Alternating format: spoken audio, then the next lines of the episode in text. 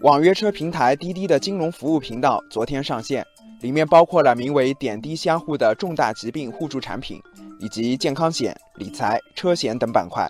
滴滴金融服务事业部成立于去年年初，滴滴方面说，希望能在未来打造成金融科技服务平台，承接合规金融机构的相关金融产品，为用户提供更为丰富完善的金融服务。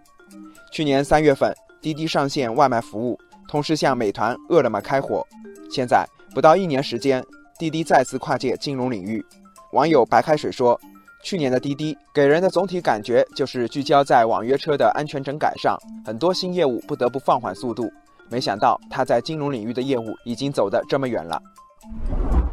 网友小涛说：“现在出行市场还存在不少短板，滴滴的主业又是网约车，但他先是送外卖，转手再卖保险。”这样是不是有点不务正业呢？其实，早在2015年，滴滴就开始在金融领域布局。据不完全统计，滴滴已经取得了支付、网络小贷、融资租赁等五块金融牌照。所以，网友桃李无言认为，滴滴这次上线金融服务频道并不奇怪。他说，滴滴已经拥有海量的用户和流量，金融则是变现的重要途径，而保险、理财等是利润率相对较高的业务。滴滴进军金融领域也在意料之中。金融服务似乎成了互联网企业发展的标配，比如今日头条、美团、携程等，在2018年都已跨界入场消费金融行业。网友逍遥游问道：“商业巨头玩跨界，到底是主业焦虑还是未雨绸缪呢？”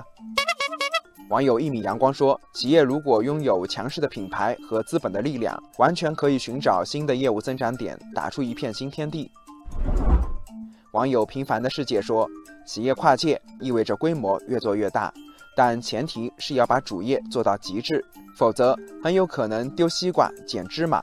比如滴滴的金融业务是依托于滴滴的主业场景而生的，金融能不能做好，关键还要看主业是不是完善。”